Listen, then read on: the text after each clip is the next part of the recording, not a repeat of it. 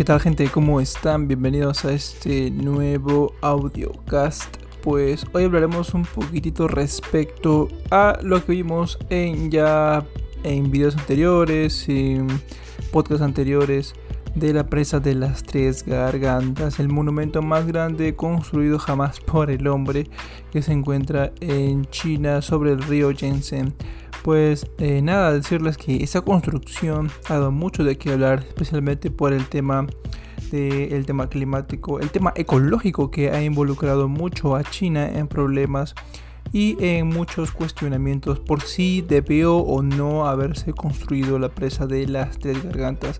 Por, por cierto, decir que la presa de las Tres Gargantas, ubicada en China, es la presa más grande del mundo. Bueno, si no sabía una presa está conformada por tres partes, bueno, cuatro partes.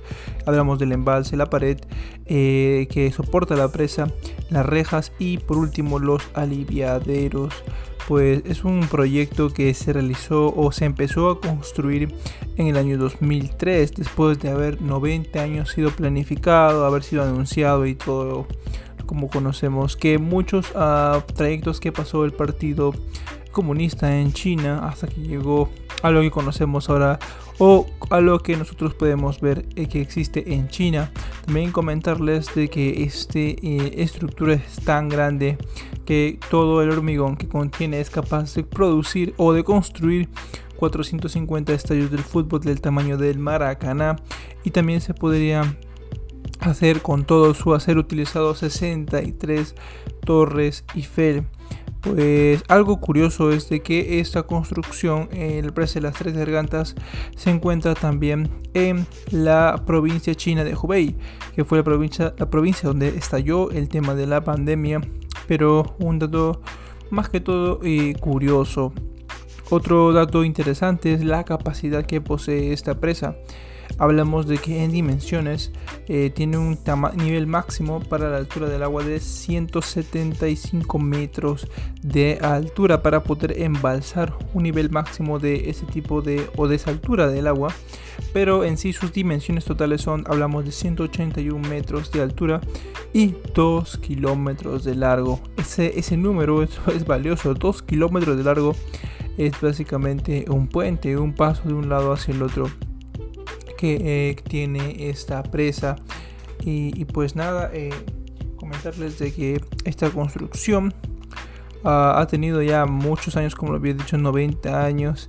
Y eh, lo que más se le cuestiona es haber causado un impacto negativo muy fuerte para todo el ser viviente. Ah, hablamos de plantas, hablamos de animales que habitaron sobre la zona e incluso a pobladores que vieron allá que eh, tuvieron que ser reubicados y sus terrenos, sus, uh, sus chacras fueron tomadas. Pues hablamos de que el 57%, 57% de las plantas que estaban en esa zona se eran consideradas en peligro de extinción. Muy posibles, ya algunas dejaron de existir.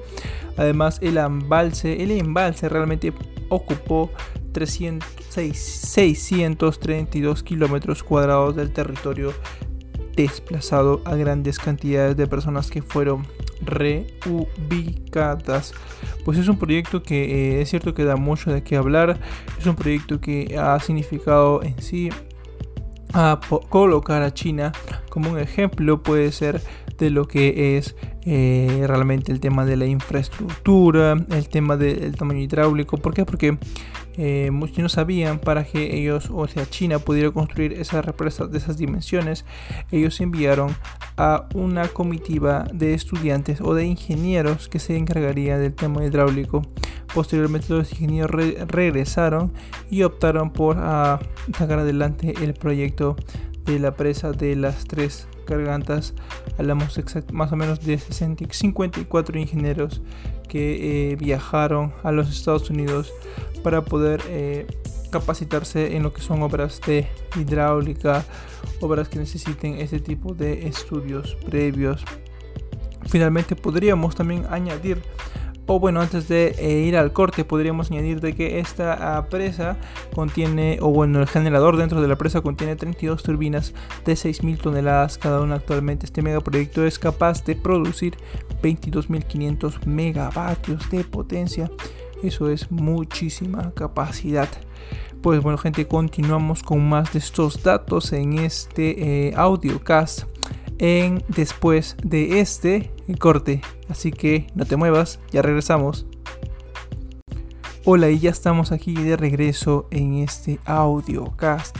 Pues eh, es eh, la presa de las tres gargantas es una construcción gigantesca, es una mega obra. Tanto así que su capacidad de poder generar energía se equivaldría a lo que necesitaría 20 millones de personas que habitan o que viven en el Reino Unido y tiene una potencia energética tres veces más o equivalente a tres veces de una central nuclear. Hablamos no de cualquier central nuclear, sino de la más grande del mundo.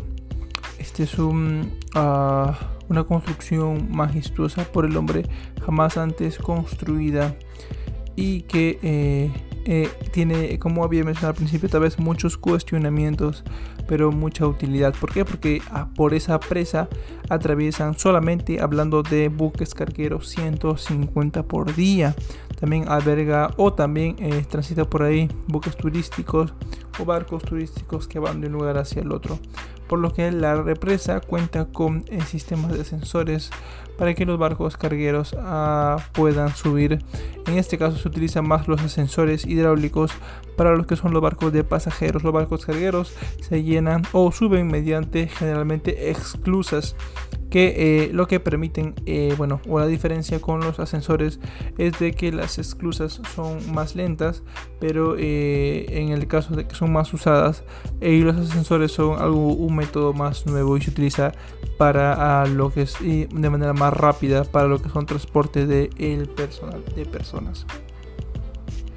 Pues bueno gente, ya a decirles un dato más interesante también de la presa de las tres gargantas es de que se esperaba mucho también de la presa, no se esperaba de que genere eh, mucha capacidad, más del 10% de lo que necesitaba China, pero al final de cuentas solo ha llegado a generar el 1% y aproximadamente por ahí redondeando entonces no ha llegado a consolidarse como una fuente principal de energía a pesar de que se promovía o se eh, promocionaba de esa forma como que iba a ser una salvación para el tema del cambio ah, climático y cosas así. Pues bueno gente eh, son los datos nada más interesantes para este audiocast dejarles en, en conocimiento y pues no se olviden seguirnos en nuestras redes y, y animarse a aprender más sobre proyectos y mega obras. Cuídense gente, hasta volver a oírlos en otro nuevo audiocast. Chaucito, hasta luego.